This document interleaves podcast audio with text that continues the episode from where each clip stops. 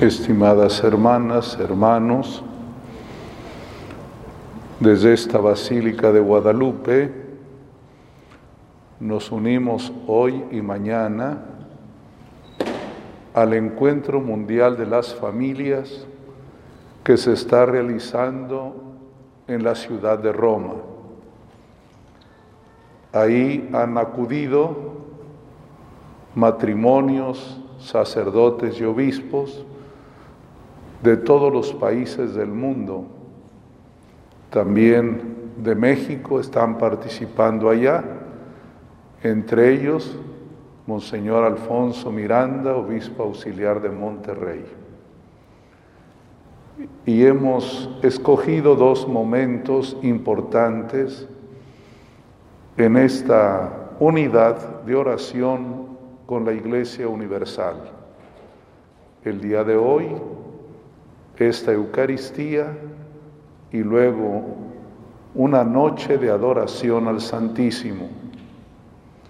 Y mañana nuevamente aquí en la Basílica una Eucaristía para unirnos toda la pastoral familiar al encuentro mundial de las familias. Así pues, desde esta iglesia basílica va nuestra mirada hasta Roma con el Santo Padre, que comparte con nosotros la preocupación muy grande de lo que están viviendo las familias, sus familias, las familias del mundo entero. Siempre a lo largo de la historia ha habido dificultades, de una o de otra índole. Hoy también sus familias, las familias pasan por serias dificultades. No quiero señalarlos, pero hay muchos problemas. El primero es la desintegración familiar.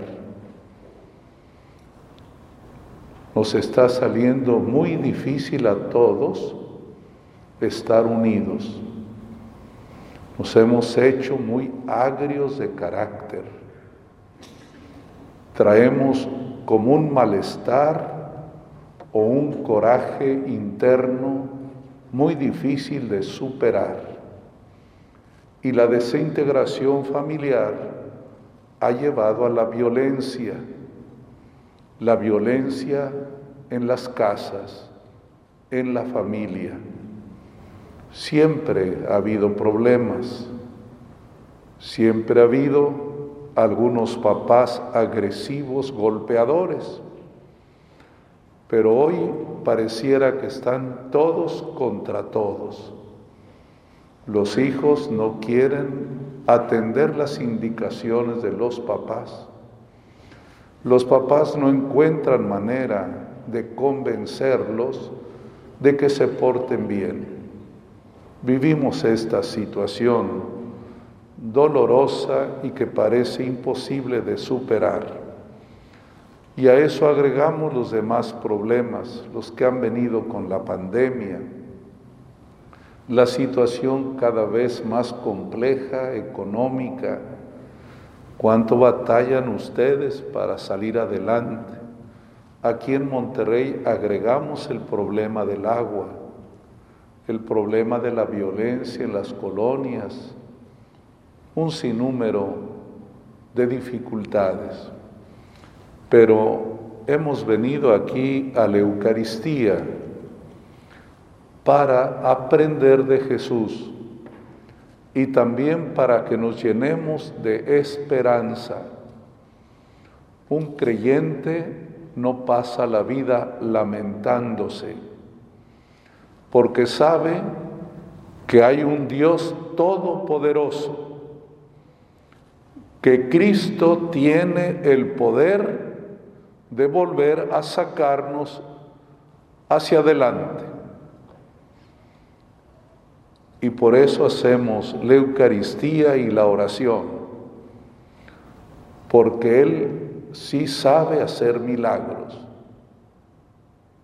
Pero los hace a tiempo pero quiere que también nosotros tomemos conciencia y se lo pidamos. Él quiere oír nuestra opinión, nuestro sentimiento, nuestro deseo. Él conoce lo que hay en nuestro corazón, pero Él ha querido que nosotros se lo digamos, porque al hablarle, también nosotros asumimos una responsabilidad. Cristo hace milagros, pero en cada milagro hace un encargo.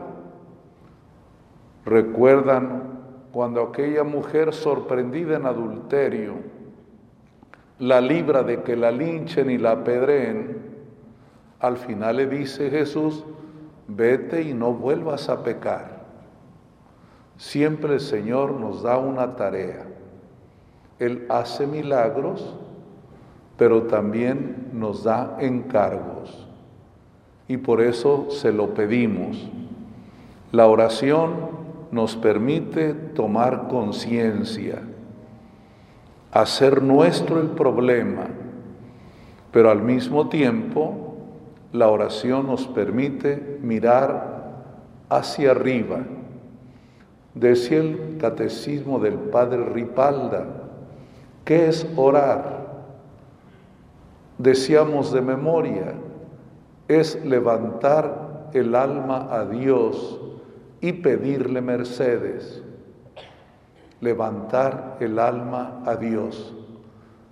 Eso es lo que yo quiero invitarles hoy y mañana. La intención del Santo Padre y de toda la Iglesia es por las familias. Y hoy la palabra de Dios nos ayuda a entenderlo. Primero, la vocación. Todos ustedes y yo estamos llamados a seguir a Cristo. Y al seguirlo hay dificultades Cristo nunca nos engaña. Él nos pide unirnos a Él en ese camino a Jerusalén. Es el gran via crucis de Cristo cuando emprende este viaje a Jerusalén.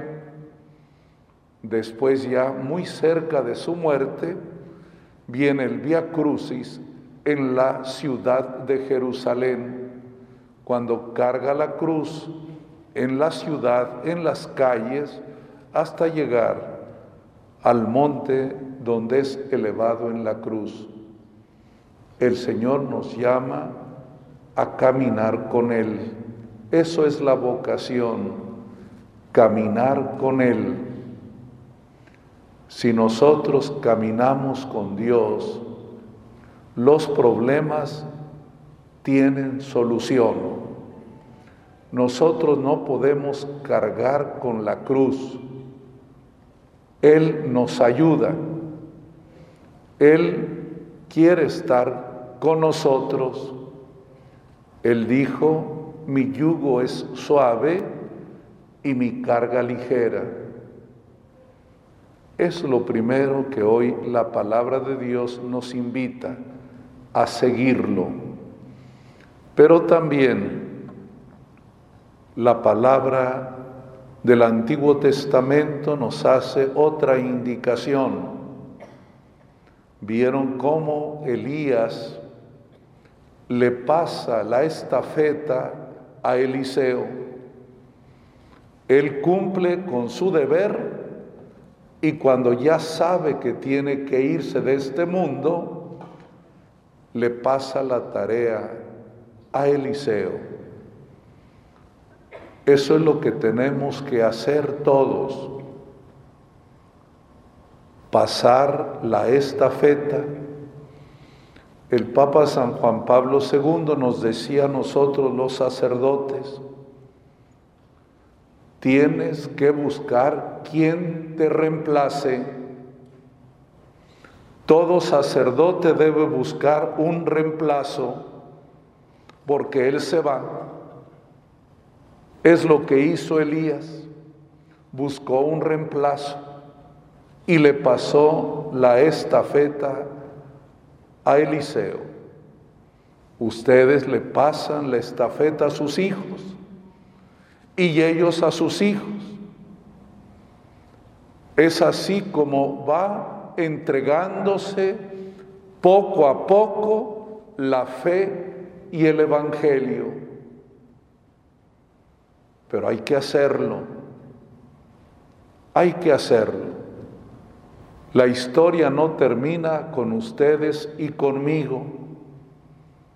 La historia tiene que caminar y hay una cadena vocacional. Yo le transmito a otro y él a su vez lo transmitirá a otra generación pareciera que ahora se rompió la cadena, como que está resultando muy difícil que sus hijos y sus nietos quieran seguir el camino de Jesús. Pero tenemos que seguir haciendo la lucha incansablemente. Dios proveerá. Lo otro que oímos en la misa es lo que nos dice San Pablo. Para ser libres, Cristo nos libertó. No se dejen esclavizar. Es el regalo más bonito de Dios, la libertad. Pero dice el apóstol, que la libertad no sea utilizada por egoísmo, sino para hacer el bien. Estimados hermanos, especialmente los que forman parte del DEM, de las dinámicas de encuentro matrimonial, quiero invitarles a vivir estas tres cosas que hemos oído de la palabra. Primero, Ustedes son seguidores de Cristo, cueste lo que cueste. Segundo, tienen la responsabilidad de pasar su experiencia de Dios a sus hijos. Y tercero, cuiden su libertad. Libertad de pensar, libertad de sentir, y libertad de actuar, y siempre en el bien. Que el Señor nos ayude y que esta tarde dominical, porque ya estamos en la víspera del domingo, y sobre todo esta Eucaristía, y luego la oración de adoración al Santísimo, ayude mucho aquí a nuestras ciudades de Nuevo León. Pidamos que el Señor nos ayude con el tema de la sequía. Él puede hacer milagros, pero recen mucho, recen mucho que el Señor lo puede alcanzar para todos nosotros.